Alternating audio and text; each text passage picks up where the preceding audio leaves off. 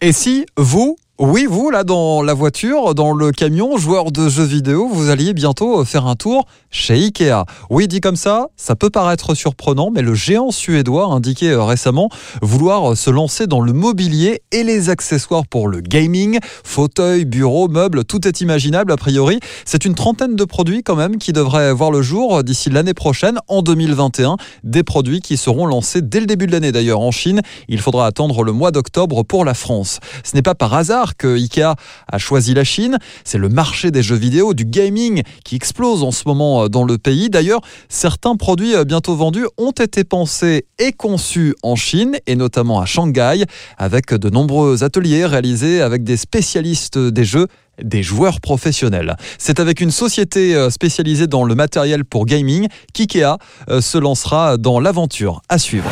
2021 approche de plus en plus avec son lot de nouveautés et chaque année, c'est presque une tradition, le consortium Unicode publie les nouveaux emojis qui seront euh, bientôt disponibles dans nos smartphones et autres tablettes. Pour 2021, ce sont sept nouveaux bonhommes qui intégreront le catalogue, un cœur enflammé, un cœur avec un pansement, une femme portant la barre une personne asexuée avec une barbe, un soupir exaspéré, un visage recouvert de nuages et un visage étourdi avec des yeux en spirale. Aussi, plus de 200 variantes de couleurs de peau intégreront prochainement nos téléphones. Voilà, vous savez tout. Avec un petit peu d'avance, il faudra maintenant attendre l'année prochaine en espérant qu'elle soit bien meilleure. On l'espère tous, j'en suis convaincu. Je vous souhaite en tout cas une très bonne route d'ici là.